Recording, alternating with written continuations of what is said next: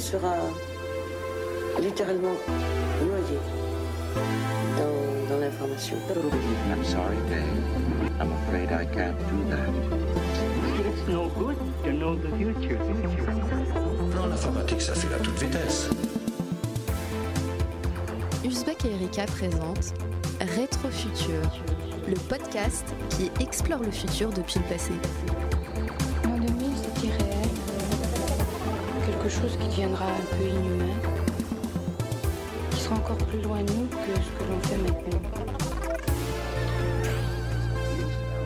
Demain, vous connaissez la chanson désormais, déjà écrite dans les livres, la musique, les films, la peinture, le théâtre. L'art, c'est sûrement le plus grand laboratoire du futur qui soit, et ce laboratoire est alimenté de manière illimitée, puissante. Il est alimenté par les imaginaires. Alors, au programme de cet épisode, comme dans les précédents, on va explorer les imaginaires passés et présents du futur qui ont habité un artiste.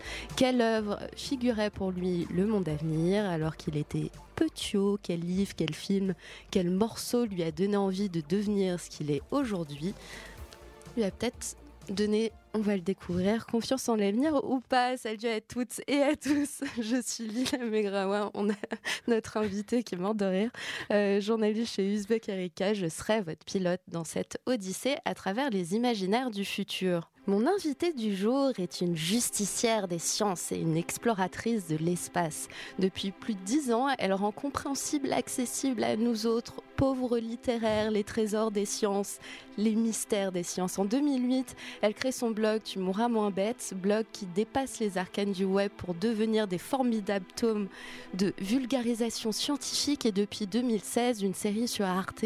En 2017, elle se glisse dans les valises d'un astronaute bien connu des Français Thomas Pesquet et raconte ses aventures dans la combi de Thomas Pesquet. Elle revient du Festival international de la bande dessinée d'Angoulême où elle présidait le jury. Mon invité répond au fier nom de Marion Montaigne. Marion Montaigne, bonjour. Bonjour. Ça va? Oui, très bien. Oh, je reviens, j'ai une semaine pour m'en remettre, mais c'est bon. On va commencer directement euh, directement dans le vif euh, du sujet avec un extrait issu de Lina. Est-ce que vous avez peur de l'avenir? L'avenir Ah si, j'ai beaucoup. Mes grands-parents disent, euh, nous on s'en fiche, euh, c'est vous qui allez avoir peur. Parce que là, on est en train de... c'est- ça va en décadence et c'est très mauvais. Par exemple, cette bombe atomique, ça pourrait provoquer un tremblement de terre terrible, des raz-de-marée, des choses comme ça. Qui... Et puis il y a la pollution aussi. Et ça, c'est un problème très sérieux. Et ouais, on vient entendre un, un extrait assez vintage, euh, issu de l'émission Au cœur des choses, qui a été diffusée en 1977 sur euh, Antenne 2. Le journaliste, on l'a entendu, demande à trois enfants s'ils ont peur de l'avenir, et Scoop, euh, oui. Euh, moi, ce que je retiens de cet euh, extrait, c'est que ses grands-parents s'en fichent. Oui. Donc, ok, boomer, euh, 1977, ça, ça existait euh, déjà finalement. La, la peur euh, de la jeunesse face à l'avenir, on y est depuis euh, des décennies. En plus, euh, c'est c'est étonnant, ils sortent euh, des. Ils sont dans les 30 glorieuses, donc j'aurais pas, j'aurais pas dit qu'ils étaient aussi pessimistes, mais c'est vrai que avec la guerre froide, etc. Euh, C'est étonnant. Hein, et puis surtout à 10 ans, le mot décadence, je sais pas si je connaissais. non, mais euh, ouais, c'est c'est très intéressant de voir euh, les voir euh, s'inquiéter. Chaque génération doit s'inquiéter de, de, de. Ils ont peut-être aussi à intégrer des inquiétudes d'adultes qui les inquiètent. et après, ce, ce fossé générationnel. alors, leurs grands-parents sont des camps. Pourtant, ils auraient vécu la guerre et. Hmm. Ah non, pas grands-parents, grands-parents. 30 Ouais, Bah, les euh, grands-parents, ouais, ont Mm. dû connaître, euh, connaître la guerre, euh, du coup. Je pense qu'il y a. Alors après, je- il faudra inviter un, un psychologue, mais on est programmé pour en avoir de plus en plus rien à foutre. Je crois. Je crois qu'on est. Quand on est jeune, on est psychologiquement programmé pour avoir moins peur, pour pour pour s'investir dans les choses aussi dangereuses ou compliquées que Mm. que faire des enfants, alors qu'on a absolument la trouille. Et euh, petit à petit, il me semble que les neurosciences montrent que les les vieux, après, ils prennent plus de risques, et ils veulent plus s'engager. Et donc, euh, je pense qu'il y a un petit côté. euh, On en reparlera dans 20 ans, euh, vous et moi, je pense. non, mais on va mourir à, à votre tour, quoi. Enfin, de vous en occuper. Ça commence fort, désolé. Mais non Alors, enfant, vous aviez peur de l'avenir, vous? Alors moi, on me parlait déjà du chômage des euh, la- le CM1, CM2. On me prévenait que ça allait être très dur et qu'il fallait bien bosser, sinon euh, je serais euh, je serais à la ramasse. Et, c'était très douloureux parce qu'il y avait un côté très individualiste, c'est-à-dire Mm. si, si tu réussis à l'école tout seul, tu vas t'en sortir. Par contre, si tu n'y arrives pas, tu vas tu vas te planter. Et donc il y avait cette pression. Ouais, je pense que c'était le début du chômage ou des choses comme ça. Et chez nous, c'était très très prégnant dans notre famille. Ouais. Mais alors, vous me, vous me disiez en préparant euh, l'émission que ça vous passait plutôt, plutôt au-dessus. Non, c'est plutôt Finalement, la... la, vision, la vision du, du futur, elle n'était pas plus que ça euh, pessimiste. Non, elle n'était pas très claire en fait. Euh, J'ai l'impression que le, la, la pollution, c'était euh, quelques plastiques euh, dans Mm. la mer. J'avais pas une vision très euh, mondialisée du truc. Je pense que c'est bien plus tard. Euh, je, je suis étonnée bah, euh, de ce que racontent les, les, les, Les enfants, ouais. Alors après, euh, moi pourtant, non, il n'y avait pas encore Internet, mais j'avais vraiment l'impression que mon monde était très étriqué. C'était Mm. très la cellule familiale, la cellule euh, proche, mais vraiment euh, à l'échelle mondiale, j'avais vraiment du mal. Il y avait les bébés phoques euh, qui me faisaient de la peine. Euh, mais, euh, Chirac faisait péter des bombes, mais Ouais. vraiment les, 95, ouais. je- je- ce qui se passait au-delà de la Suisse, c'était très, très diffus. Mais ça, c'est plus tard que, que c'est venu. Mais, mais, par contre, oui, il y avait quand même une inquiétude du futur. Soit, soit je ne le voyais pas, soit, soit, soit il était tellement stressant que je, je, je, je projetais rien du tout. Mais jusqu'à tard. hein. Et alors, j'ai cru euh, comprendre que vous adoriez observer euh, la nature, déjà très, euh, très jeune. Les sciences, c'était votre truc euh, Euh, enfant, ouais, ouais. Non, mais j'aimais bien, j'aimerais bien, j'aimais bien traîner dans, dans le jardin, imaginer que j'étais euh, Nicolas Hulot à faire Ushuaïa, donc je me, j'imaginais que je rencontrais des papous, je, je déterrais des, des plantes, je bouffais les, les racines de mauvaises herbes en, en disant, tu vois, Nicolas, c'est ça, ça, on mange ça. Je fais, ah, c'est incroyable. je voulais partir en Amazonie ou des trucs comme ça, alors que maintenant, je voyage pas du tout. Et non, je- je- j'ai ré- j'ai récupéré plein de bestiaux, j'ai fait des élevages, euh, mais à, à tir à l'arigot. J'ai même, euh, j'ai même eu des sangsues à une période que j'ai pêché. Non, mais j'étais, euh, j'étais pas mal dehors en fait. Euh, après, euh, ça c'est un. C'est quoi Élevage euh, de têtards ou, euh, euh, récupération d'oiseaux. euh, j'ai eu des, j'ai essayé de faire une fourmilière. J'ai essayé, j'ai eu des phasmes. Récemment, j'ai eu euh, Nadine, ma menthe religieuse. euh, C'est génial. Là, j'ai euh, j'ai une crevette. Alors, le, le défi, c'était de faire un, aquarium euh, low-tech, sans, sans filtre Mhm. ni rien. Donc voilà, j'ai en ce moment, j'ai ça. Donc j'ai plein de. J'aime bien. Ah, en ce moment? Oui, oui, j'ai bah, ma crevette qui, est- qui fait rien. Euh, mais le défi, c'était de faire un aquarium comme dans, avant les années, je sais plus. Euh, euh, bon, à- l'époque, quand il n'y avait pas des filtres ou des, des, des trucs euh, plein de lumière, Mm. il y, avait une technique pour qu'il y ait juste une lampe, en fait. Donc j'ai essayé ça, c'est la méthode Wallstatt. Voilà. Avec Internet, on peut tout faire. Donc j'adore les, les vivariums, les, les élevages, les petits élevages en appart. Je suis en appart. Donc voilà, donc euh, j'ai eu des poissons, euh, j'ai eu des, ouais, des phasmes monstrueux, euh, j'ai eu des tortues, ça c'est pas Ah. bien, j'ai j'ai tout élevé. Je, crois. Donc ça, ça vient de l'enfance. Je sais pas, c'est je, je, je, suis- je trouve ça super. Enfin, je pense que c'est un, sans faire de la psychanalyse, je pense que c'est un rapport à la réalité en fait. Mm. C'est-à-dire que hum, je pense que j'avais un peu l'impression que l'univers les, qu'on m'apportait, les adultes, c'était des explications un peu pourries, euh, édulcorées, qu'on vendait, on voulait me vendre un peu des, des fleurs et des pâquerettes, alors qu'en vérité, la nature, c'est assez. euh, voilà, quand vous regardez une menthe religieuse bouffer un, Mm. un- une sauterelle, elle commence par la patte, euh, par l'œil, euh, rien à faire. Donc il y a un truc un peu trash, un peu cru. J'avais vraiment l'impression que euh, vraiment la, la nature, en l'observant, elle vous mentait pas du tout. Mm. Donc euh, c'est pour ça que c'est un, je pense que c'est un rapport assez cru à, à la vérité en fait. Ouais. non, mais, non, c'est vrai. a- Et ça a été accentué avec, euh, avec Internet? Alors, vous avez grandi dans les années 80. Ah ouais, non, mais vous pouvez- je pense, non, euh, je 80, pense- 80, je suis née en 80, ouais. Il y avait pas en Internet. 80. J'ai eu et Je Internet. pense qu'on est un peu de la même euh, génération. Donc, pas Internet, enfants et ados. On me l'a montré à 17 ans, Internet, je crois.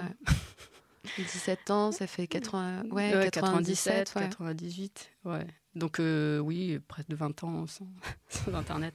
Oui, alors, euh, ça va les jeunes, c'est possible. Donc, euh, donc oui, aussi, vous, vous aviez des informations euh, de manière indirecte qu'il fallait aller chercher dans les livres. euh. Les magazines scientifiques. Ah Il y oui, a un et magazine en, en particulier, je sais pas, peut-être euh, Science et Vie. Oui, on avait Science et Vie Junior, ouais. Euh, livres de biologie, ouais, j'aimais. Ouais. En fait, je regardais les livres de biologie comme des, un peu comme des pornos. non, non, non, mais c'est vrai. Mes frères et sœurs, euh, qui sont plus grands, ils avaient des, des livres de biolo avec euh, vraiment des, des dissections de souris. Et, euh, Mm. et ça, c'était vraiment.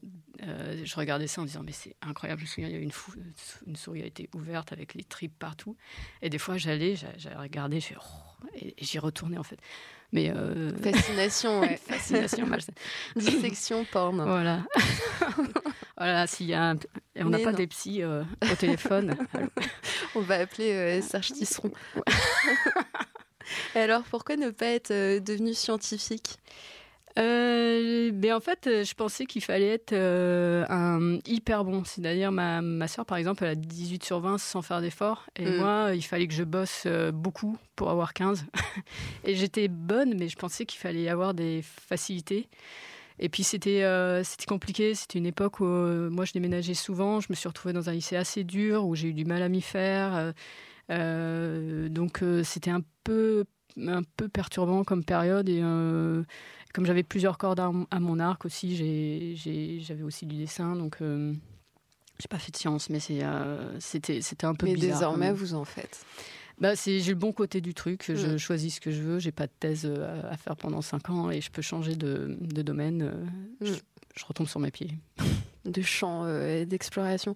On va, on va passer euh, quelques années dans vos inspirations.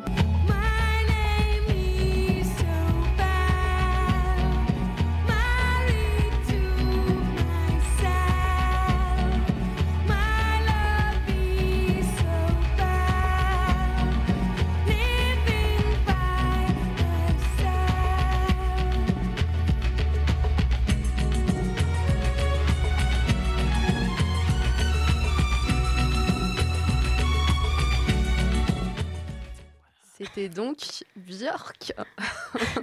Alors, on vient d'entendre un extrait euh, du titre euh, Isobel, tiré de l'album euh, Post, troisième album de Björk, sorti en 95.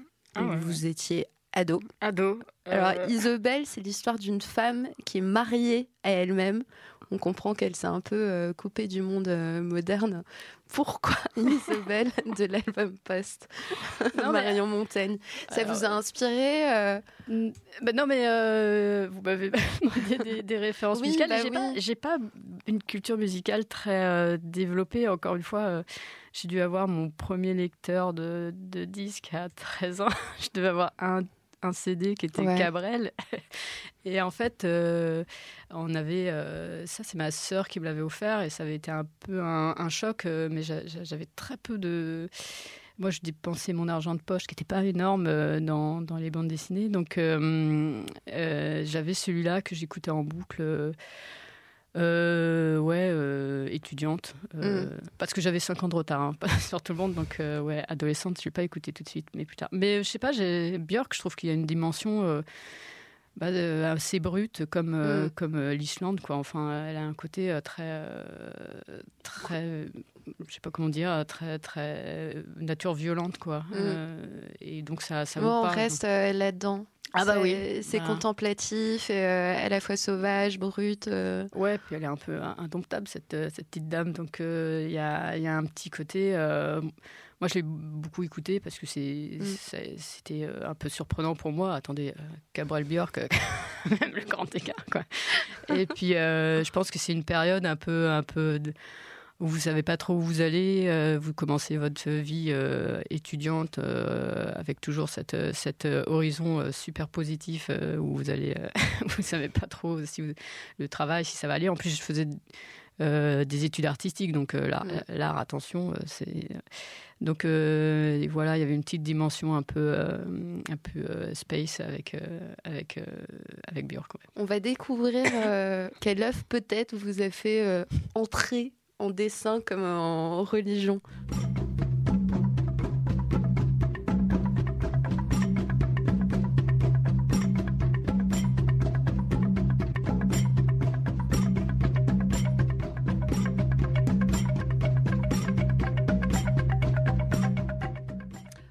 D'entendre le thème de l'adaptation en film d'animation en 88 de l'œuvre monstre de euh, Katsuhiro Otomo, Akira.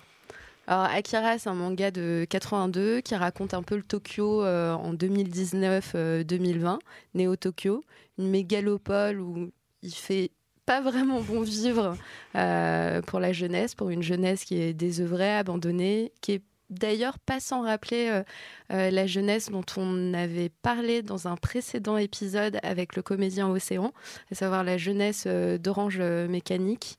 Il y a une touche totalement SF avec des héros qui ont des pouvoirs psychiques. On est très clairement dans un univers cyberpunk. Les dessins du manga sont ouf c'est bourré, euh, bourré de détails. Je crois que Möbius, qui était euh, l'une des inspirations d'Otomo euh, pour Akira, a salué lui-même l'œuvre en la qualifiant de chef-d'œuvre. Et les quelques images que j'ai vues du film d'animation, parce que j'ai lu le manga, j'ai pas vu le film, déméritent pas, pas non plus. C'est d'ailleurs resté très longtemps la référence de film d'animation de, de SF. Oui, ben, Akira.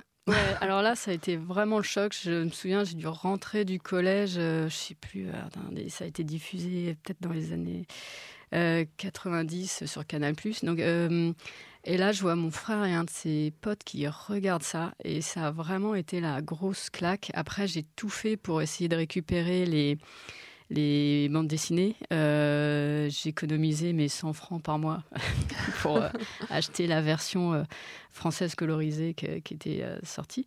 Et je suis suis pas du genre fan dans la vie, mais là c'est le, seul truc où j'ai vraiment été assez barjot là-dessus. Alors déjà, moi ça m'a un peu renoué avec le dessin parce que quand vous dessinez, il y a des périodes euh, à l'adolescence où vous, vous perdez confiance. Ou, euh, et là, euh, alors c'est marrant avec mon dessin actuel qui n'est pas du tout manga, mais moi j'ai beaucoup copié mm. du Akira, du Katsuhiro Otomo, en me jurant de dessiner aussi bien, ce qui est complètement raté, mais je pouvais passer des heures à, à redessiner en, en, trois fois plus grand des images. Et je pense que vraiment, ça a été le choc euh, parce que hum, moi, j'étais, je sortais du Roi Lion, quoi. C'était euh, vraiment sympa. C'était, on chante, euh, Hakuna Matata, l'amitié.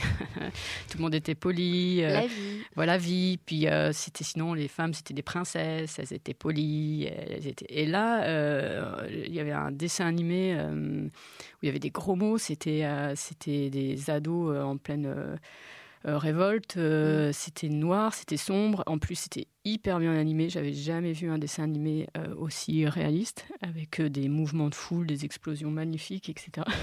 Et donc, je pense qu'à l'adolescence, c'est typiquement le, le, truc qui m'a marqué parce que vous avez vous avez un peu de violence euh, rentrée. C'est l'âge où vous rêvez en fait de vivre mm. comme dans Hunger Game. En fait, vous rêvez d'être dans un groupe de jeunes et de partir en forêt, tuer des gens.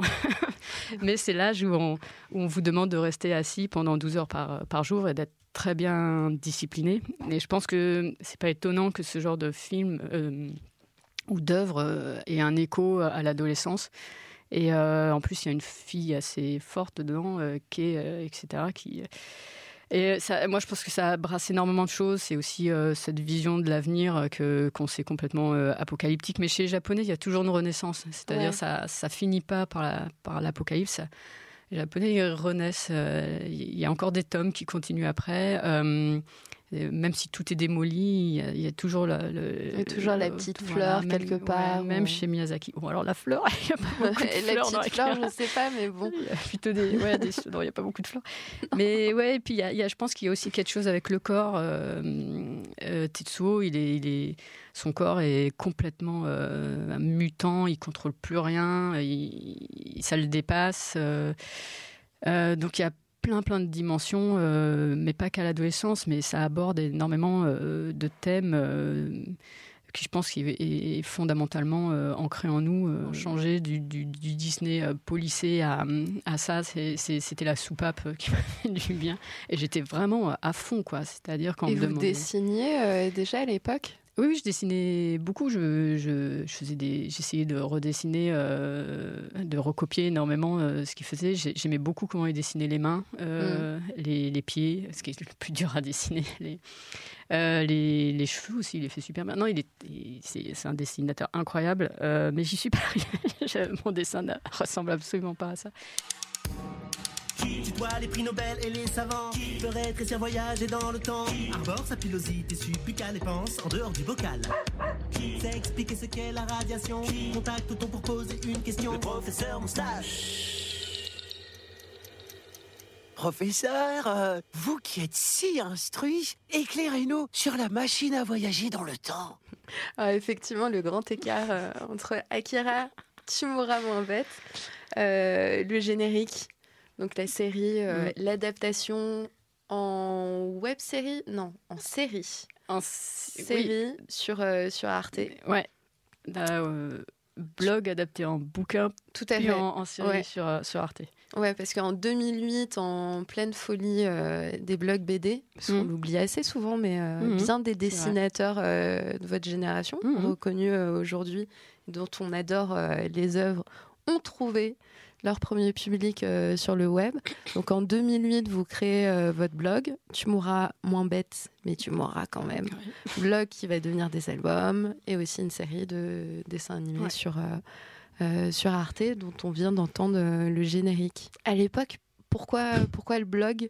Comme euh, vous le disiez, je, je suivais les, les blogs de, de gens qui maintenant sont des copains. Euh, et en plus, euh, c'était assez voyeuriste, puisque la plupart racontaient leur vie. Donc, comme ça, je, re- je me rendais compte que j'avais la même, avec un chat, une vie de- d'auteur de, BD. Moi, j'étais intéressée par le support, mais j'avais pas trop envie de parler de moi. Enfin, je, je- franchement, euh, ma vie n'était pas du tout intéressante. Euh, J'habitais à Angoulême, je faisais pas grand-chose.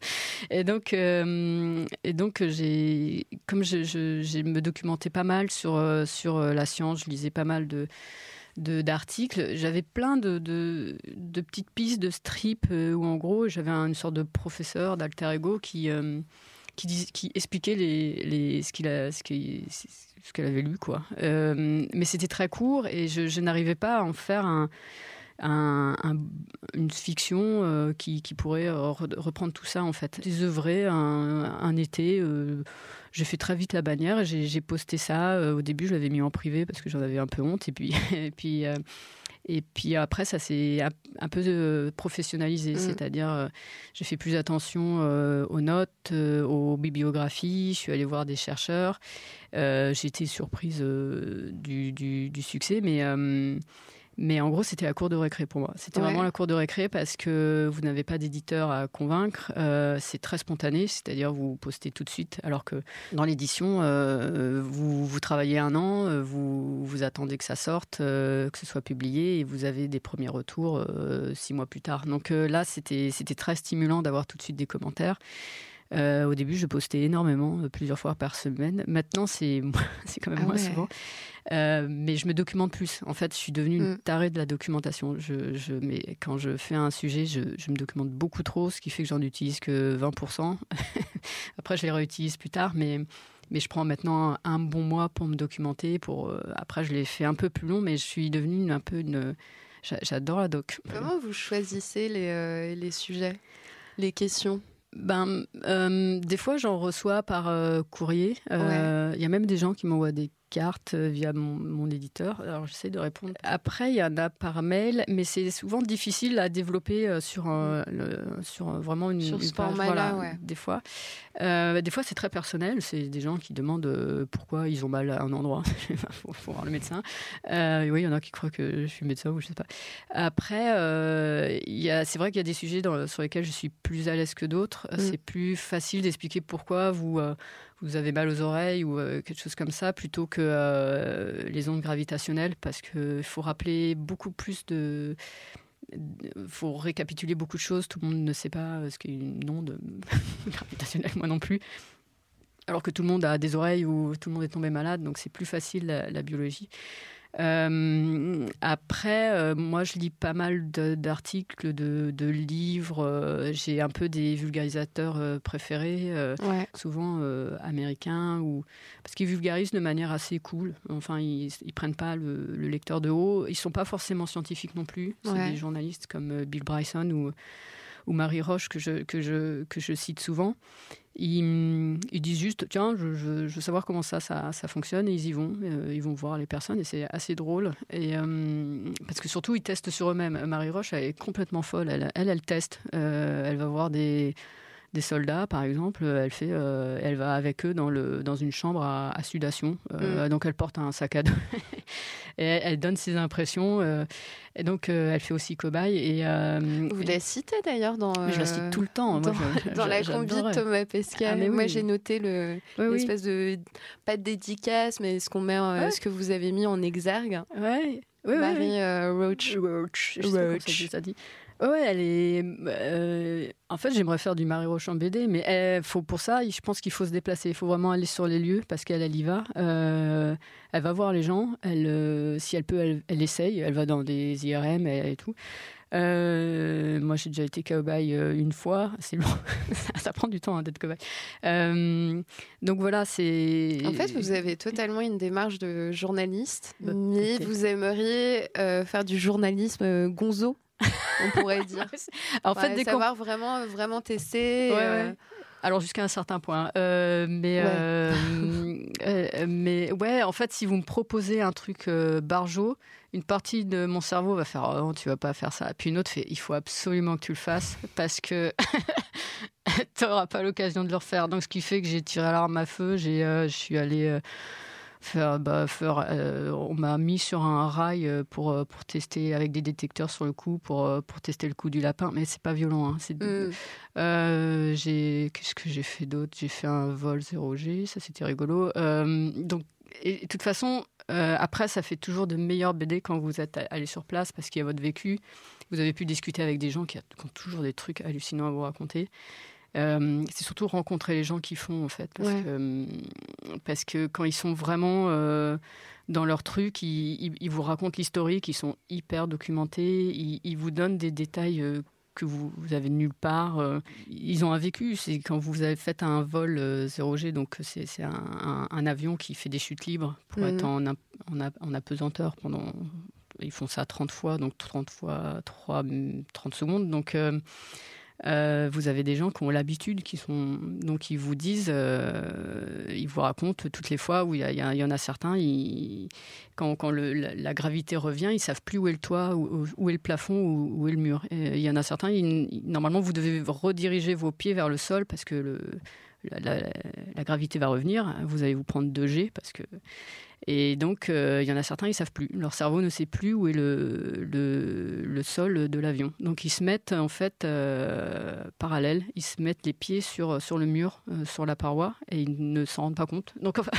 c'est peut-être pas un bon exemple, mais c'est un peu compliqué. Mais c'est les, les vécus, les anecdotes. Moi, j'a- j'adore ça, les coulisses, parce que c'est souvent ce qui nous ramène à à la différence entre le- la, la géographie, le, le truc glorieux de la science, qu'on va garder que le super, le, le- super. L'histoire des voilà. vainqueurs, en fait. Le vainqueur, qui en fait, le vainqueur est rarement seul. Il y a toute une équipe derrière. euh, il s'est planté. euh, il a fait des, des coups vaches. euh, et moi, c'est ces coulisses-là qui, qui, Mm. qui c'est aussi se coltiner des, des, des échecs. C'est aussi mettre la main dans le cambouis. C'est par exemple.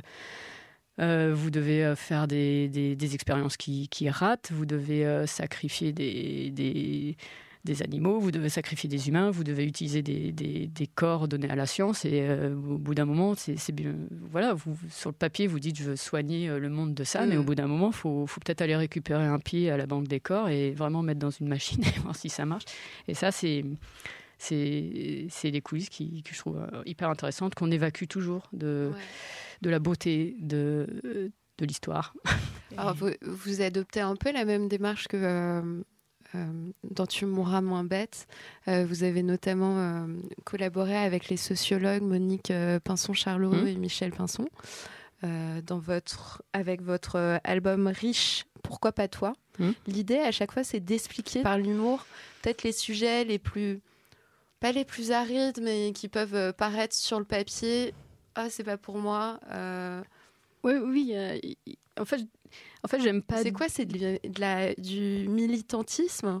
Est-ce qu'il n'y a pas, il a pas une forme de, ouais, il y a pas une forme de militantisme de rendre accessible, de démocratiser un savoir a priori aride. Oui, en fait, il y a surtout une revanche sur euh, moi qui ai trouvé que je serais trop bête pour faire des études scientifiques. Je pense que je, mais même le titre euh, de ma BD, il y a souvent le mot bête. C'est, c'est-à-dire, j'ai, une sorte de frustration de me dire. Euh, peut-être en rapport avec le système scolaire qui met vraiment sur un piédestal la, science, je, j'essaye de la mettre au... Enfin, moi, je trouve ça insupportable de me dire que parce que les gens n'ont pas fait euh, euh, six ans d'études, ils ne peuvent mm. pas avoir accès à cette, euh, à cette connaissance qui est finalement un bien commun. En fait, c'est extrêmement frustrant.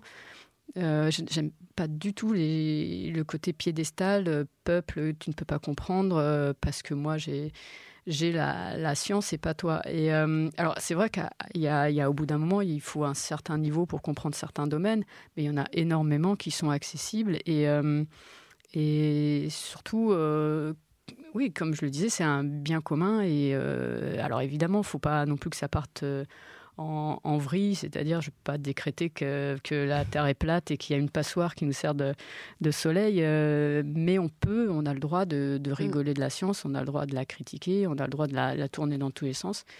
Et euh, oui, c'est un peu le côté euh, descendre du piédestal, mais tout en mm. trouvant ça euh, fascinant. Et, et, les pinsons Charlot, c'est moi, au début, je voulais faire du terrain avec eux. Je voulais, je voulais les suivre parce que quand j'avais vu des documentaires où ils allaient vraiment sur le terrain, mais ils avaient à cette période-là, ils avaient arrêté, ils avaient venu de finir un livre, donc ils m'en ont fait faire. ils m'ont emmené place Vendôme. C'était vraiment difficile. Euh, ils m'ont ils m'ont emmené dans une bijouterie. Euh, Monique s'est fait passer pour ma mère et on allait choisir euh, une alliance pour mon mariage. Et j'étais extrêmement mal à l'aise. Et en fait, ils voulaient me montrer ce qu'était la violence symbolique, c'est-à-dire quand vous vous dites mais je peux pas entrer dans cette bijouterie, je suis trop plouc. En plus, j'étais super mal habillée. Et j'étais terriblement mal à l'aise, j'étais très très mal. mais c'était c'était pour me montrer ce que, mmh. que moi-même, je me mettais une violence qui n'a absolument pas lieu d'être, que j'ai le droit d'entrer là-dedans. Alors ça, je l'ai bien compris, hein, après, ça, je l'ai bien pigé. Donc, euh, en fait, l'idée, c'était que c'est quand même des, chercheurs à la base, euh, Monique et Michel, donc ils ont, dans leurs livres, ils sont assez techniques, euh, assez scientifiques, mais ils ont pas mal d'humour. Donc, euh, et, Monique, elle vous explique toujours bien les trucs en les retournant comme des chaussettes, en fait. Tout ce qu'on reproche euh, à une classe sociale qui est inférieure, en fait, souvent, vous pouvez la retourner dans l'autre sens. Elle, utilise souvent cette technique. Et, euh, moi, j'avais envie d'expliquer ça parce que l'idée, c'était de, rendre accessible la sociologie, qui n'est pas évident pour tout le monde. Je trouve que c'est un grand champ oublié souvent dans le débat euh, à la télé ou des choses comme ça. C'est rare qu'on ait des sociologues. Je trouve qu'on devrait aussi avoir des psychiatres aussi. ouais, c'est ce que vous me disiez en préparant l'émission, la psychiatrie. Euh, c'est plus délicat, mais, euh, mais tout à ce aborder, qui effectivement. Ouais, sciences humaines, enfin de gens mm. sérieux. mais le problème, c'est c'est aussi dans leur pratique. eux-mêmes, ils ont eu des problèmes. la démarche scientifique doit pas être engagée ou doit pas être prendre parti. Donc, voilà, c'est un peu plus compliqué. Euh, voilà, donc rendre accessible ce, savoir qui est, je pense, euh, du bien commun. Nécessaire, bien commun. On va, on va voyager à présent dans l'espace. Alors bonjour à tous, euh, Thomas Pesquet aujourd'hui. je vais vous parler d'une BD qui sort, qui sort aujourd'hui, qui s'appelle Dans la combi de Thomas Pesquet, qui raconte depuis le début l'histoire de cette, cette, aventure qui a été la mienne, mais pas que la mienne, celle de beaucoup de gens, euh, en 2016-2017 d'aller dans l'espace, et qui parle de tout ce qu'il y a de drôle là-dedans, de tout ce qu'il y a de parfois d'un petit peu absurde. C'est une bande dessinée qui, moi, me fait mourir de rire. je, je, vous vois, je vois d'où ça sort. C'est quand même classe. Hein. Euh, Thomas Pesquet qui présente euh, votre BD. Bah oui. donc euh, paru en 2017 euh, chez Dargo, dans la combi de Thomas euh, Pesquet. Là, c'est un extrait d'une vidéo promotionnelle. hein, Je suis pas à côté, non, dans la Si, vidéo. si, si. Et après, j'ai plus rien à dire êtes- parce que je fais bah pareil. Ouais, il lisait. non, mais il résume tellement bien le truc. Qu'est-ce que je voulais que je lise de plus? Alors, dans cette bande dessinée, vous racontez son périple.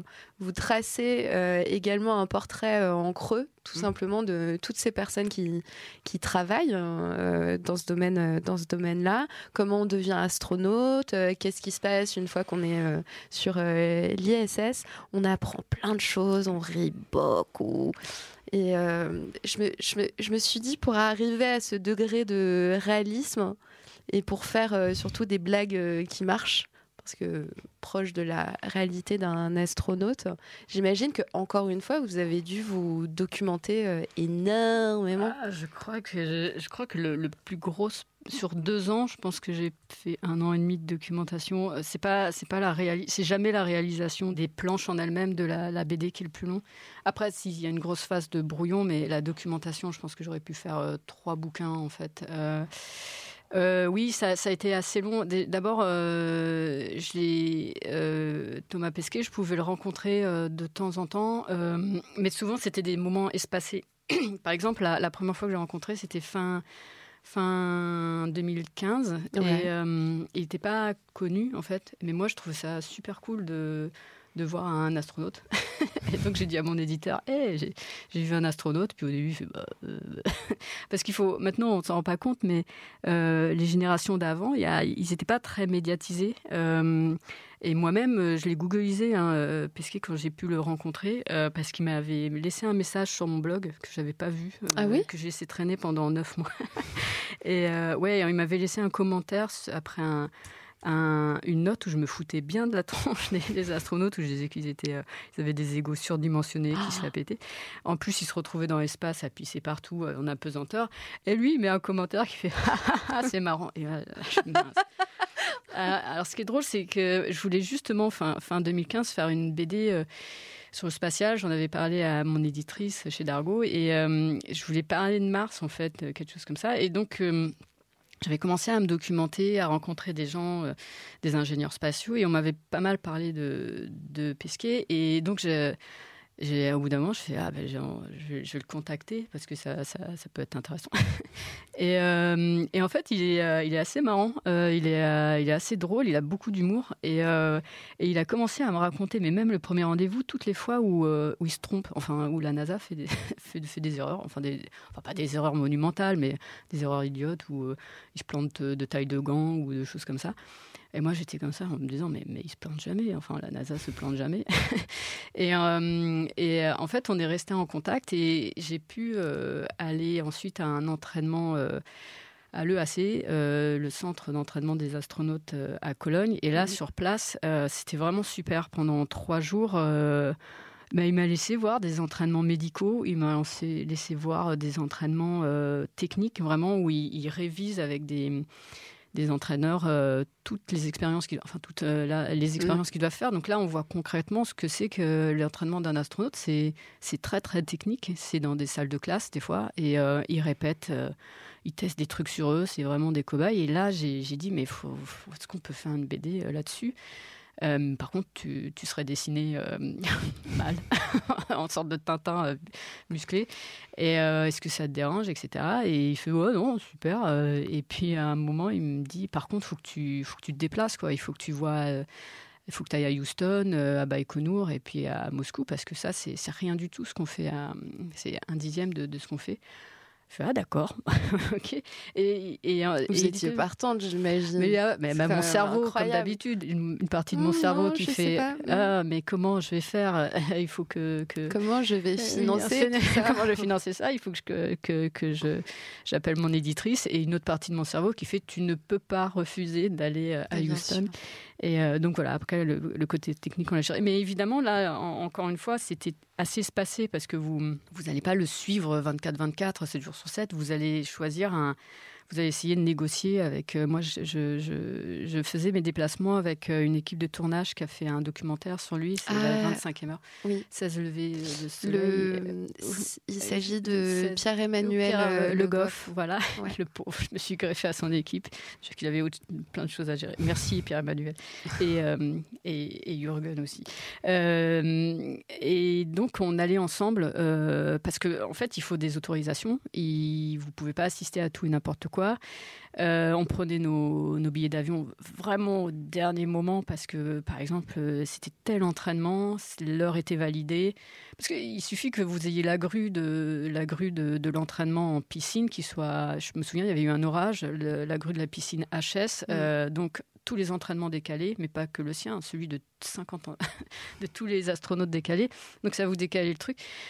Donc on y allait, on y allait cinq jours, on, essayait de le voir chez lui, euh, on lui apportait des chips et tout, on prenait apéro et euh, eux ils le filmaient, moi je lui, posais des questions et on a fait ça. Après on a fait ça à, Moscou et aussi à Baïkonour, mais ça se suit pas en fait, c'est hyper épa- espacé dans le temps. Donc moi ce que je faisais c'est que j'essayais d'avancer sur mon brouillon tout en sachant que bah, mon brouillon euh, peut-être que je rongeais mon frein parce que je devais atteindre l'entraînement suivant. Et puis, euh, je lui montrais les brouillons. Alors ça, c'était une autre paire de cacahuètes parce que j'avais tellement les jetons. Je me mettais, j'avais envie d'être sous la table pendant qu'il lisait parce que je le représentais euh, faisant des trucs. Oui. euh, puis lui disait non, bah, tu peux y aller, vas-y, tu peux aller encore plus, plus fort.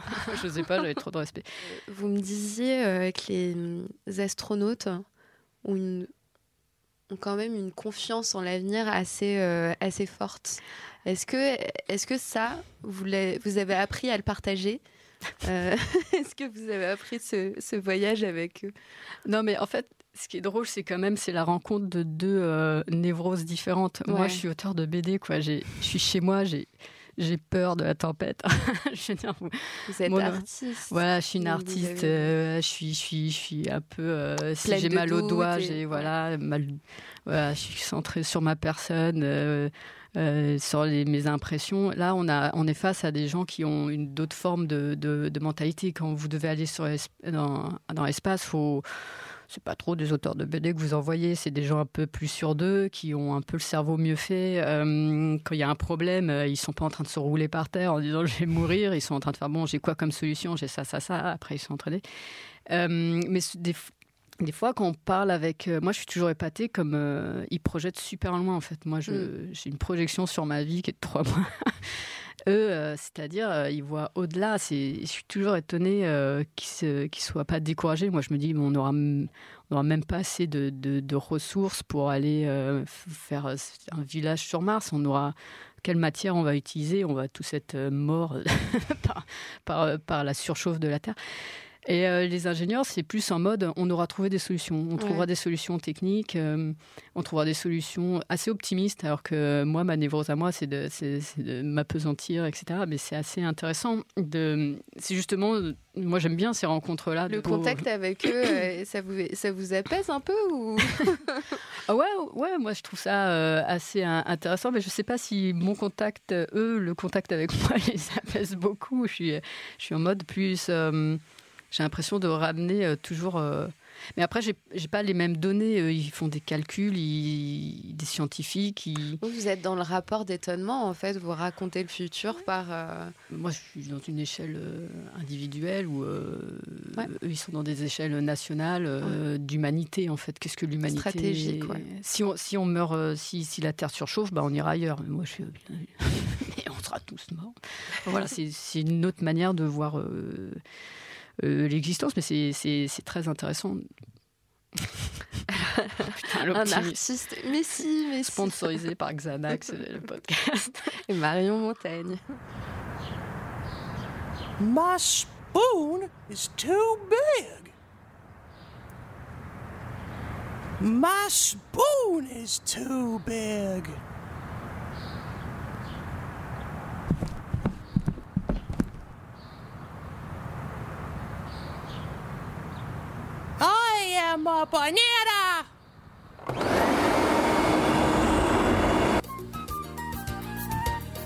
On vient d'entendre, euh, je ne sais pas si c'est exactement un cours, mais il s'agit de Rejected. Vous pouvez le trouver sur, euh, sur YouTube, euh, de l'animateur et dessinateur Don Hertzfeld. Là, il s'agit un peu de ses rebuts, on va dire, de ce qui a été rejeté. Euh, Bon, faussement rebut, je pense. ouais, faussement, faussement rebut. C'est très drôle. Euh, C'est vraiment. C'est totalement what the fuck. euh, les lignes sont. Mais C'est pas le plus cruel là aussi. Non, non, mais non, mais en revanche, vous pouvez trouver pas mal, euh, pas Mm, mal mm. de son travail sur euh, sur YouTube. Alors pourquoi Don euh, Hertzfeld Non, mais il me fascine parce que euh, il a, au niveau du dessin, par exemple, euh, ça, ça a l'air très simple. Euh, ces personnages, c'est presque des personnages euh, bâtons, euh, c'est des patates. Mais c'est très euh, technique en fait. Euh, Vous pouvez le regarder travailler sur euh, YouTube. c'est un, un travail de ma boule. Euh, c'est très bien rythmé. C'est il y a un sens du rythme hallucinant. Dan Hertzfeld, moi je l'ai découvert à Annecy parce que j'étais étudiante en animation, donc on, on allait au festival d'Annecy et au début c'est avec très peu de moyens, euh, vraiment des bonhommes patates très simples, avec des, ils ont des regards hallucinés, ils ont même des, des, des bras bâtons, c'est ce que vous faites quand vous êtes enfant. Il fait euh, vraiment des, des animations très très bien rythmées, euh, Mm. très euh, avec un sens de, de la chute. Euh, faut que vous voyez Billy's Ballon, c'est très cruel. euh, C'est des petits enfants qui, qui se font attaquer par des ballons. Euh, c'est très long, c'est euh, abominable. Euh, la salle est morte de rire tellement c'est c'est de l'humour noir. Et en fait, ce qui me fascine, c'est qu'il a réussi à, de- à passer d'un d'une animation un peu on le prenait pas, c'est pas qu'on le prenait pas au sérieux, mais un peu gag, euh, un peu euh, violence gratuite. Et là, récemment, euh, il y a quelques années, il nous a sorti euh, un film euh, hallucinant. euh, c'est euh, The Future of Tomorrow, ou je, je sais plus le titre. euh, World, The euh, World of Tomorrow. Et là, c'est la claque. Il a, hum, et là, je l'ai pas re- revu euh, récemment, mais euh, moi, ça, ça, ça, ça me fascine le, le tournant qu'il a dû se passer chez lui pour, euh, pour faire ce, ce grand écart. Et c'est du génie. Ce, euh, je crois Alors, en a- fait, il s'agit, il s'agit d'un court métrage Mhm. euh, d'animation d'une Mhm. quinzaine de minutes qui a remporté l'Oscar Mm, mm, mm. du meilleur, euh, je crois, court métrage d'animation en 2016. Et en fait, c'est l'histoire de d'Emily qui va faire.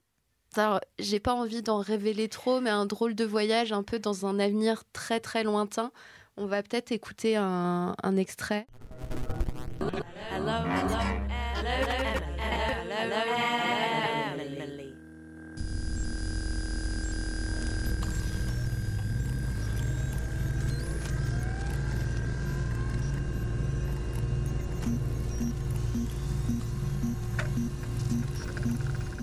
Alors, Émilie, comme je disais, fait un drôle de voyage dans un avenir euh, plutôt lointain. Elle va se rencontrer, elle, venue euh, du futur. Alors, il y a, un peu de tout. Il y a la question de l'immortalité, les relations homme-objet ou euh, homme-machine, notre rapport au temps, au sens de la vie. Il y a tout ça qui est abordé. Euh, C'est difficile à résumer, ouais. Oui. Et en plus, je pense, je crois qu'il a vraiment enregistré sa nièce qui parle, qui je sais plus, elle a 4 ans, et euh, il a réussi. adorable.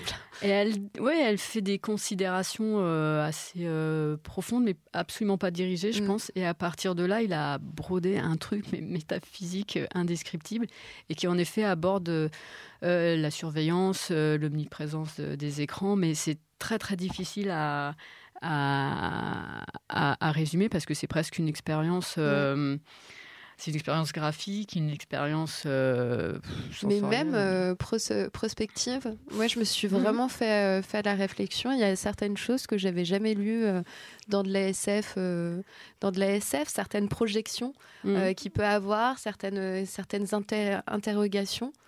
C'est assez, euh, assez Ouais, étonnant. c'est très beau, faut, faut Ouais. le voir. Moi, j'ai, ça fait longtemps que je l'ai pas vu, mais euh, c'est euh, très rare que je me prends une baffe comme ça. Et en plus, vous y réfléchissez encore après, et ça, je trouve que c'est le signe d'un- belle de quelque chose de, de très réussi. Mais non, faut que, je- faut que je le revoie. Bah, on peut le, on peut y avoir ouais. accès sur. Vimeo, Mm. sur la page de Don euh, Hertzfeld. Et je crois que à la location, ça doit coûter 4, 4 Ouais. euros, un truc comme Ouais. ça, 3, 3,99 euros. C'est vraiment 3,99 euros très bien dépensé. C'est un, un ovni. Je vous assure. Vous, vous avez vu ça nulle part ailleurs. euh, Non, j'avais vu- Je pense qu'il a fait même un peu tout seul. euh, vous, encore une fois, moi, euh, j'ai un truc, euh, moi, un peu en mode détendax. J'ai- J'aime bien les mettre Don Hertzfeld. Je, je sais plus. euh, je crois qu'il, on le voit en train de travailler sur sur ce film-là. Il fait des des line tests. Il y a une musique de Philippe On Glass. on va la passer. Ah, et moi, je, ça me détend à mort.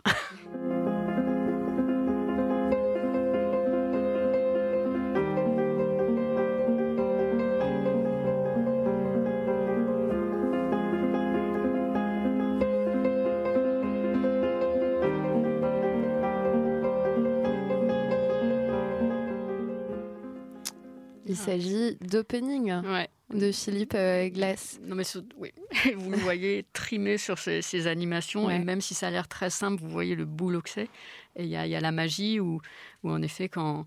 euh, ça, c'est la magie du line test aussi euh, à- à- en animation traditionnelle. euh, Le line test alors, ah oui, pardon. Eh ben, en fait, quand vous animez à, à la main, à la Disney, où vous faites image par image, euh, bah, moi j'ai fait ça pendant mes études, euh, que, nous on, ne faisait pas encore de 3D, donc on, on dessine euh, un, personnage qui fait un geste, puis on fait le geste suivant.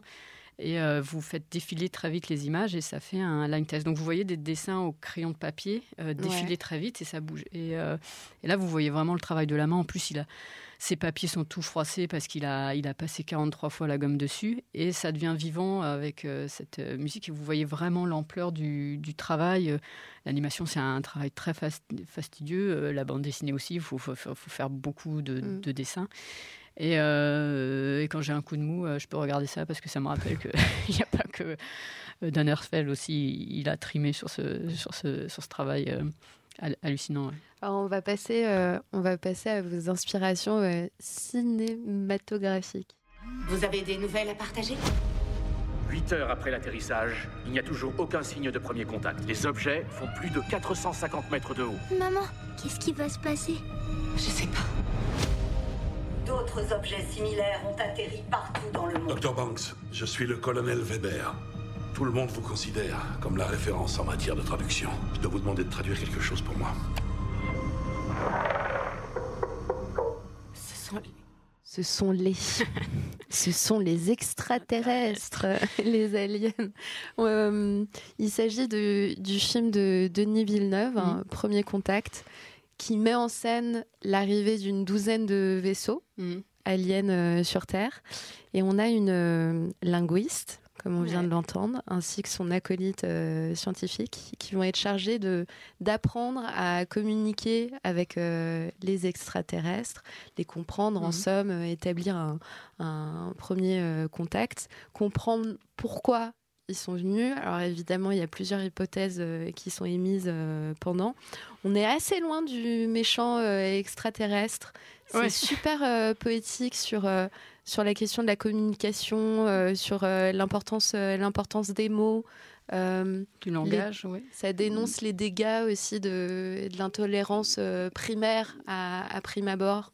Ouais, moi ce que j'adore dans ce film, c'est tout les- le début, que- tout le, c'est encore le côté coulisses, c'est euh, tout le processus où il faut euh, mettre une combinaison parce qu'on ne sait pas comment ça va se passer, comment on entre en contact, euh, comment comment est fait ce, ce vaisseau qui est absolument pas euh, très design, euh, qui a une qui a une manière de fonctionner très étrange avec euh, la gravité qui ne marche pas. Toute cette découverte là en, en- en temps réel. Mais après, le reste, c'est ce que euh, c'est un peu de l'éthologie en fait. C'est finalement ce que des gens essayent de faire avec euh, avec les animaux, c'est essayer de comprendre ce qu'un ce qu'un chercheur, enfin, qui a un nom imprononçable, il s'appelle Euskul. il a dit, euh, en gros, il faut comprendre l'umwelt euh, des animaux en fait. Euh, L'environnement, ouais. l'environnement, c'est-à-dire euh, par exemple, et Viciane Després, qui, qui est une philosophe que j'aime beaucoup, elle dit en gros, vous étonnez pas d'avoir des réponses stupides à des questions stupides. C'est-à-dire un chien, si vous lui faites faire le test du miroir, il va le probablement le louper parce que son monde n'est pas basé sur la vue. Nous, nous on est des, des humains, on est très visuels, donc c'est très important.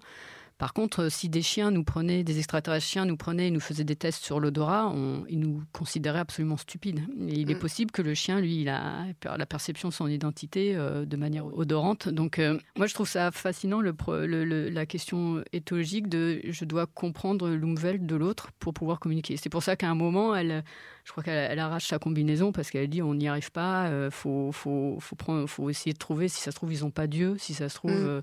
ils communiquent pas avec des signes, si ça se trouve, ils communiquent avec des ondes ou des choses qui voient, ils voient à quoi elle, ressemble. Et, et, euh, et donc, euh, c'est cette démarche-là, et je trouve l'une des démarches les plus euh, empathiques, en fait. C'est-à-dire, mm. je vais mettre, essayer de comprendre comment tu fonctionnes pour qu'on essaye de, de de s'entendre. Et euh, bon, après, je sais pas comment elle fait quand même. Elle progresse vachement vite. Je sais pas comment elle. On va essayer d'écouter un extrait. Euh, je crois, je crois que c'est l'une euh, des toutes premières scènes où elle apprend à communiquer. Elle essaye de communiquer avec eux. Louise, je m'appelle Louise.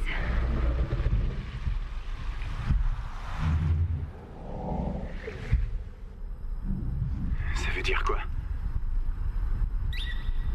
C'est un nouveau symbole, je suis pas sûr. Euh, je crois qu'il s'agit encore du symbole qu'ils ont associé à humain. Il y a seulement une petite courbe à la fin. C'est peut-être un point d'interrogation. J'en sais rien. Pour être franc, Louise, j'ai pas l'impression qu'ils comprennent. Professeur Banks, peut-être qu'on devrait passer au prochain mot. Ça a l'air magique euh, comme ça. Alors, euh, évidemment, on a passé la version française parce que c'est plus, simple. Mais euh, regardez-le en VO. Oui. Vraiment, regardez le film. Est-ce qu'ils ont un point d'interrogation Est-ce qu'ils... c'est ça Non, mais c'est après. Euh, moi, j'adore cet aspect. Euh, il y a souvent des films où, en gros, on tombe sur extraterrestres et on se bat et on, se fight ou des choses comme ça. Là, il y a une approche euh, euh, que je trouve intéressante. Après, il y a toute une interrogation sur le langage qui modifie euh, votre perception du monde. Et c'est vrai que euh, je pense que chez les humains aussi, vous pouvez, vous avez différentes manières de percevoir mm. probablement le monde quand vous avez. par exemple, en, en, allemand, vous pouvez construire même des mots en les mettant bout à bout, ce qu'on peut pas trop faire. Donc euh, c'est probablement une autre sorte d'humour si vous pouvez faire ça. Donc c'est c'est En fait, la langue, euh, on, a, on apprend que l'apprentissage d'une langue, euh, selon la langue dans laquelle vous êtes né, en fait, ça, ça façonne, ça façonne notre manière de penser, notre cerveau. Et donc, euh, voilà, mince, on va spoiler le film, mais il y, a toute une réflexion aussi là-dessus où elle, euh, elle, modifie sa manière d'être euh, en mm. apprenant un autre langage. Donc, c'est. Moi, j'ai vachement aimé ce film. Voilà. Sans trop gâcher, gâcher le film, il y a également une, une réflexion sur, sur le futur. Je ne dirais pas, dirais pas comment. Ce qui m'amène à, la question des futurs souhaitables. Ah oui. est-ce, que, est-ce que vous pensez que c'est le pas le rôle de le rôle de l'artiste. Alors depuis euh, depuis une bonne heure, en fait, on déroule un mm. peu les imaginaires euh, les imaginaires du futur. On se rend bien compte que effectivement demain est déjà un peu mm. écrit dans les mm. dans les films, dans dans la musique, dans dans l'art. Est-ce que vous pensez que l'artiste peut avoir un rôle à jouer dans, euh, dans l'esquisse de futurs souhaitables, des futurs ben, en fait, un euh, peu plus positif. Alors, il y, a plusieurs trucs. C'est que euh, en ce moment, vous avez beaucoup euh, de prospection un peu collapso, d'effondrement de la société.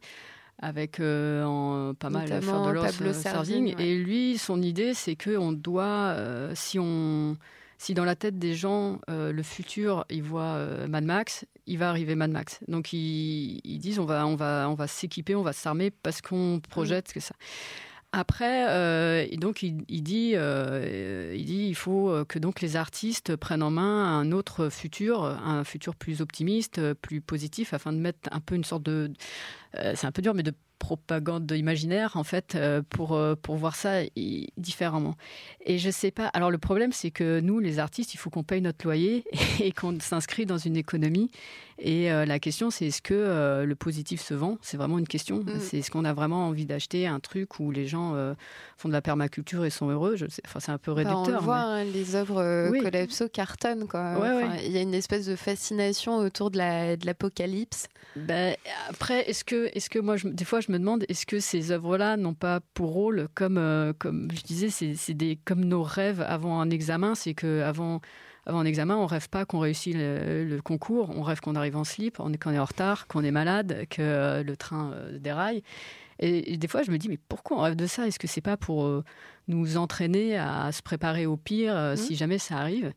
Euh, et euh, j'irais même plus loin. Moi, et en fait, je ne sais pas si c'est la solution. Je pense qu'il faut un peu de tout. Euh, mais je me demande si c'est juste pas pour, pour, pour vraiment ouais, explorer tout ce qui est possible et ce qui risque de se faire. Et ça, ça peut aussi dire attention en montrant l'horreur de justement vouloir l'éviter. Euh, moi, j'ai, euh, comme je suis dans un, moi j'ai lu des trucs. j'ai lu le, compte rendu de, deux, euh, de deux ingénieurs des mines sur le témoignage de, du directeur de Fukushima, qui est son son audition a été rendue publique pour des raisons XY. Et il y a deux ingénieurs qui l'ont publié et, et, ils se sont demandé mais comment cet homme a réussi à ne pas s'effondrer au moment où il s'est rendu compte que vraiment la centrale est vraiment partir en sucette et que vraiment ils ont évité le pire, ils ont beaucoup bricolé. Et eux, ils se sont beaucoup intéressés à, psychologiquement comment il a fait pour euh, pour pas s'enterrer et dire euh, en pleurant et, et lui il a, fait bon et on, tente des trucs et en fait leur hypothèse c'est que justement il avait projeté euh, cette possibilité dans dans, dans, dans sa mémoire c'est-à-dire qu'il il avait eu plusieurs années auparavant un, aperçu de ce que ça aurait pu donner parce qu'ils avaient eu des problèmes avec les, le système d'alimentation qui avait aussi été euh, euh, noyé. Donc leur hypothèse à eux, c'est qu'il a su réagir parce que justement, il a projeté cette catastrophe des années avant. La euh, force de la projection et la visualisation. Et donc il a su rebondir et là, justement, la catastrophe était une réalité dans, dans, sa tête. Et c'est une hypothèse. Hein. Mm. Après, il est peut-être psychologiquement assez solide. Mais je ne sais pas, je sais pas si. Moi, je pense qu'il faut de tout. Il faut des, des, des, des œuvres positives, mais je ne suis pas pour tout jeter ce qui est, ce qui est négatif mm. parce que peut-être que on a besoin aussi de d'évacuer ça on a on a besoin aussi de se comme exutoire et d'être euh, alerté voilà et puis montrer des, des, des, gens qui ont réussi à surmonter ça mm. euh, ça voilà c'est une, une, hypothèse mais je peut-être que je me plante totalement et que ça va déprimer tout le monde alors justement la prochaine et dernière œuvre qu'on va évoquer est exactement là là-dessus je me souviens plus très bien quand j'ai commencé à perdre espoir. Et encore moins quand tout le monde a commencé à le perdre. Franchement, à partir du moment où les femmes peuvent plus avoir d'enfants, en quoi on pourrait bien avoir encore espoir? Consternation générale aujourd'hui après l'annonce de la mort de Diego Ricardo, la plus jeune personne du monde. Le cadet de l'humanité était âgé de 18 ans, 4 mois, 20 jours, 16 heures et 8 minutes. la fête. Je vous, promets que c'est un film qui euh, respire l'espoir euh, à la fin. Il s'agit des films euh, des fils de l'homme d'Alfonso Cuaron qui est sorti en 2006. Ah déjà. Il me semble, ouais, ouais, ouais.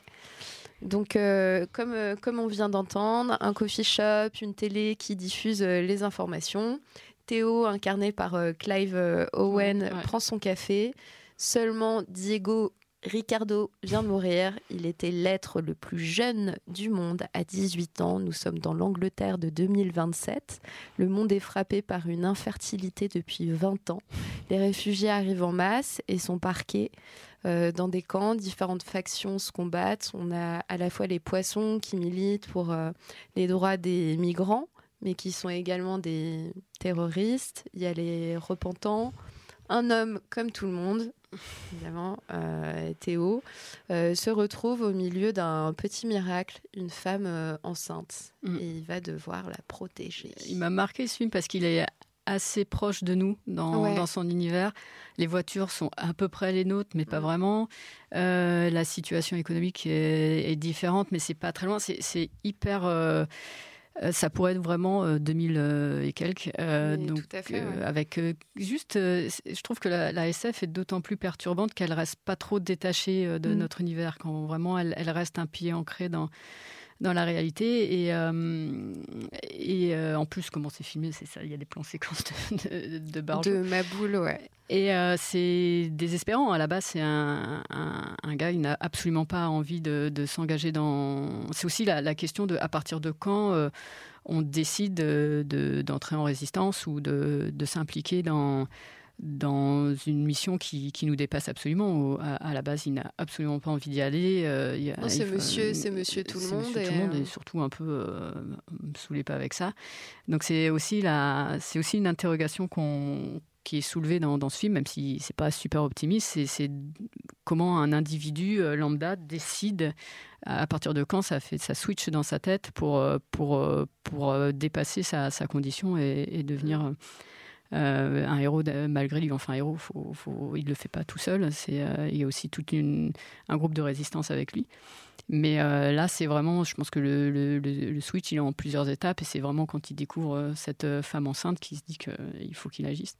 Mais c'est, pour ça aussi que, on parlait du, des projections négatives ou positives ouais. dans une noirceur totale. C'est aussi comment comment il euh, y, y, a de la lumière dedans. C'est pour ça que c'est n'est pas forcément euh, inutile de, de, faire quelque chose de, de, de, dark et pas forcément utile non plus de faire un truc super joyeux où les gens sont, sont tout contents. Et, et, et parce que c'est faux, en fait, l'humain, même s'il va. Moi, je, je pense qu'il faut aller vers un monde plus humaniste, mais, mais l'humain, au fond de lui, n'est pas très, très humaniste. Enfin, il faut qu'il lutte euh, pour, mm. pour l'être. Il faut vraiment qu'il tout le monde n'est pas un héros, euh, tout le monde a, est mort de trouille. Euh, à partir de quand, justement, on, euh, nos, nos, envies de destruction, parce qu'on peut avoir envie de, de, baisser les bras, de, dire bon, bah tant pis, on va tous crever, la, centrale va, prendre feu, lui, bon, de toute façon, l'humanité est foutue. À partir de quand on essaye d'aller contre cette nature qui n'est pas pas toujours très, très, très humaniste. Et, et c'est pour ça que c'est aussi intéressant. Euh, ce qu'on raconte, on revient à ce qu'on disait quand on fait de la science-fiction, etc. Qu'est-ce qu'on veut dire? Est-ce qu'on veut dire euh, euh, quel est le, le, le, switch qui fait que, que, que l'individu lambda euh, va aller vers euh, quelque chose d'optimiste alors qu'il pourrait s'en foutre. Hein, décider, comme, comme les générations d'avant, les jeunes qui disent la génération d'avant s'en fout, qu'est-ce qu'il qu qu pourrait faire que, ouais, Les, qu les boomers. D'ailleurs, le réalisateur Quaron expliquait dans une interview qu'en fait le thème de l'infertilité, il l'utilise un peu comme une métaphore pour la disparition progressive de l'espoir dans notre euh, société. Ah oui, d'accord. Ouais, ouais. donc, donc en fait, il y a vraiment, il mmh. y a vraiment une volonté de son côté d'aller à l'encontre euh, de euh, du défaitisme. Mmh. C'est quand même un film, ok, totalement dystopique, mais qui a une volonté de, de, de... c'est un film d'espoir en fait au-delà du caractère extrêmement euh, apocalyptique. Euh... oui, oui. On... Alors on ne sait pas. Euh, moi, j'aime bien aussi les films où on ne sait oui, pas. Ça finit pas non plus sur euh, ils vécurent heureux et eurent des enfants. on ne sait pas du tout. On a, on a l'espoir et lui-même meurt en ayant l'espoir mm. que. Et on entend, on entend des, des rires d'enfants à la fin. Ah, j'avais oublié. Ah. Je croyais que ça finissait sur le son des, non, de la cloche entend, du bateau. On entend des, des rires d'enfants. Donc la, la question est non, euh, non, mais ça, c'est. L'humanité a-t-elle euh, réussi à, à, résoudre son problème euh, d'infertilité ou pas? Je pense que selon si on est optimiste ou pessimiste. Après, est-ce que c'est bien? Est-ce que l'humanité doit continuer? Oui. dans ce sens-là pour, pour en faire autre quoi? chose. Mais c'est pour ça que c'est encore une fois. Qu'est-ce qu'on fait de, de, dans les métaphores, dans les comparaisons, dans les, dans les symboles, même dans la noirceur d'un film aussi dark, quels sont les symboles qui ressortent, euh, qu'est-ce que ça dit euh, Il y a plusieurs niveaux de lecture en fait. Et il y a une autre, euh, une autre œuvre. Euh, alors, je n'ai pas, pas sélectionné un extrait parce qu'il s'agissait du roman, d'un roman de Michel, Michael Farber. Ouais. je crois. Faber, Faber, ouais, Faber, ouais, Faber oui. Michael Faber, euh, Under the Skin, qui a inspiré le film qui a été adapté euh, au cinéma Under the Skin. Et euh, moi, je me suis dit, c'est un peu un autre euh, moyen. L'un des autres moyens pour évoquer le futur, pour mmh. réfléchir au futur, c'est aussi dans une forme de rapport euh, de rapport de d'étonnement. Mmh. À savoir que dans ce, dans ce roman, les rôles sont un peu inversés. On a la protagoniste qui est une alien extraterrestre qui a pris la forme euh, Humaine. d'une très belle femme. Euh, et en fait, dans ce roman, ce sont les humains qui sont les proies, Mm. qui sont les animaux dépourvus Mm. euh, d'intelligence. Et, euh, et ce qui est très intéressant, c'est qu'en fait, on est à l'intérieur, on est du point de vue de cet alien-là. Mm. Donc ça nous permet d'avoir un, un regard, euh, c'est assez perturbant d'ailleurs, un Ouais. regard sur l'humanité Ouais. en tant que en tant que qu'espèce. Alors le, le film est assez différent du livre. Euh, J'ai bien aimé les deux pour euh, Différentes raisons, ouais. Euh, dans le film, c'est carrément la, bah, la menthe religieuse quoi, qui, qui chope ses proies euh, pour on sait pas trop quoi. Euh, c'est euh, c'est très froid. C'est, euh, le livre est plus complexe. Euh, vraiment, c'est euh, c'est des animaux pour eux. Ouais. Il y a même un moment le Et ça nous interroge Ouais. nous-mêmes en fait sur, Sur notre rapport, ouais, sur notre- rapport aux, aux animaux. Voilà, tout aux simplement. animaux, à notre parce qu'à un moment ils se font, les humains se font carrément chasser comme des sangliers. Et puis surtout, il y a, y a- y a des personnages qui disent oui, mais les humains ils savent pas, et c'est des verbes qu'on connaît pas. Ils savent pas faire du a- achouk ou ils ne savent pas euh, et on ne sait pas ce que c'est. Et c'est euh, peut-être un truc euh, supérieur à, à notre à notre intellect. Et c'est ce qu'on dit des animaux. Et euh, surtout, oui, ça, ça, nous, on a une vision très verticale de la vie avec euh, l'humain au-dessus. On est très égocentré et on pense qu'on le monde est fait un peu pour nous et c'est à nous de le gérer. Et, euh, là, ça nous remet un peu à notre place. c'est assez, euh, assez cru, euh, assez violent. Et moi, j'ai adoré ce, ce roman. Mais il y avait aussi un peu ça hein, dans la guerre des mondes. il y avait cette réflexion-là où je, il comparait. Euh, il, y avait une comparaison euh, avec les humains euh, à des lapins.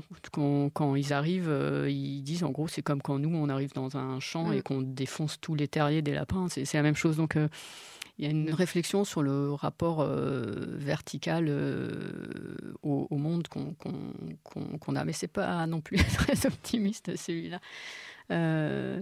Quoique, pareil, elle, euh, la- la- le personnage se révolte un peu à un moment. Enfin, elle part un peu sucette. Mais euh, c'est c'est vachement bien. Et ben, je pense que euh, ce sera le mot de la fin, l'œuvre de la fin, notre odyssée dans le passé pour mieux comprendre le futur. Bah, touche à sa fin. J'espère que ce voyage vous aura mis en fringale, en appétit culturel en ce début d'année. Merci mille fois Marion Bah. Montaigne euh, pour Merci le voyage, pour le périple. Votre série Tu mourras moins bête revient sur Arte dès le 2 mars et on peut évidemment vous lire euh, chez Dargo, euh, notamment dans la combi de Thomas Merci à l'excellente Lucille Meunier, réalisatrice de ce podcast. Et merci à Jérôme Laperruque et Wilfried pour le générique. Rendez-vous au mois prochain. Évidemment, on prend tout bonbon, plainte ou fleurs. À bientôt.